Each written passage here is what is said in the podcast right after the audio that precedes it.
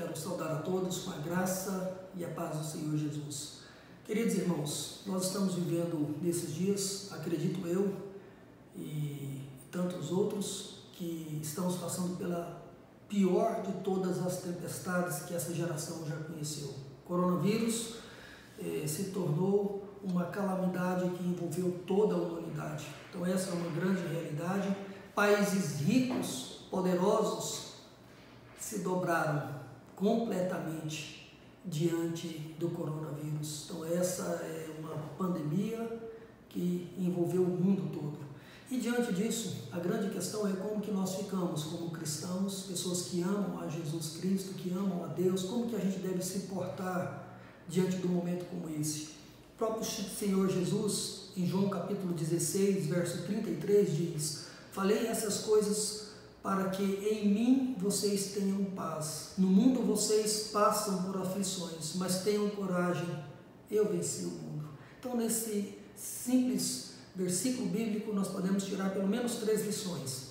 Primeira, Jesus ele diz: Falei essas coisas para vocês porque em mim vocês tenham paz. Então, a primeira lição é que Jesus nos ensina que a paz não se encontra nas circunstâncias boas dessa vida apenas.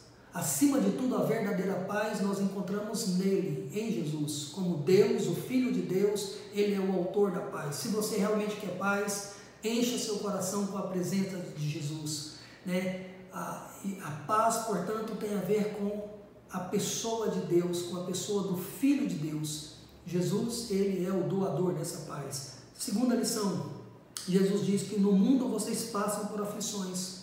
Interessante a gente poder pensar que neste mundo, por causa do pecado da humanidade, do nosso pecado, isso precisa ficar muito claro ah, apesar que muitas vezes o mal e o sofrimento têm a ver com a soberania de Deus, mas a causa última de todo o sofrimento e toda a dor, todas as aflições que nós passamos tem a ver com os nossos pecados. Desde que Adão e Eva pecaram, desde que eles desobedeceram a Deus, o sofrimento, as aflições passou a fazer parte deste mundo.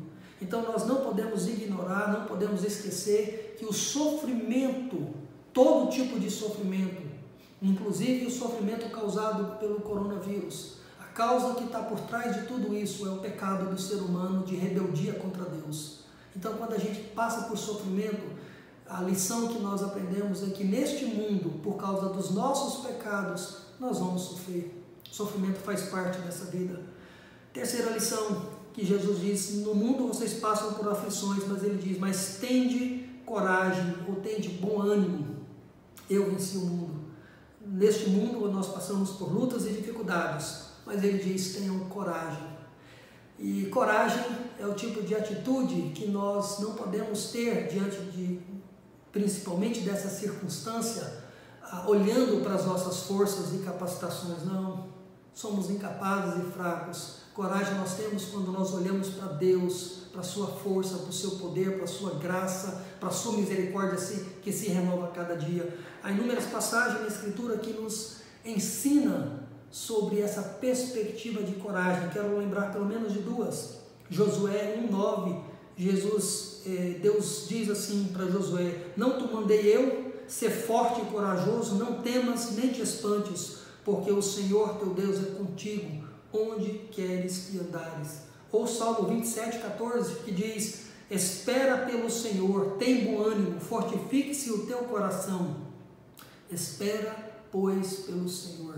Então há inúmeras outras passagens que nos lembra que a nossa coragem, o nosso ânimo deve estar no Senhor. E Jesus reafirma dizendo: Eu venci o mundo. Tenha coragem, eu venci. Ele é vencedor. Jesus é o Todo-Poderoso e se você está nele, você pode confiar e ser e ter a sua coragem restaurada nele para enfrentar qualquer tipo de tempestade, qualquer uma. Todos nós que estamos em Cristo Jesus, nós somos também mais que vencedores. Se você ainda não está em Cristo, então é uma oportunidade nesse momento de colocar a sua fé em Jesus para que Ele possa te, te dar toda a coragem necessária. Mas você que já está em Cristo, então, e está com receio, está com medo, não deixe isso tomar conta do seu coração, porque em Cristo, que Ele é o vencedor por meio da sua vida e da sua morte, Ele nos deu toda a vitória. Ele venceu o mundo, Ele venceu o pecado, Ele venceu o diabo e, portanto, não há nada que eu e você possa temer. Pelo contrário, nós devemos confiar no Senhor. Deus assim o abençoe mais uma vez.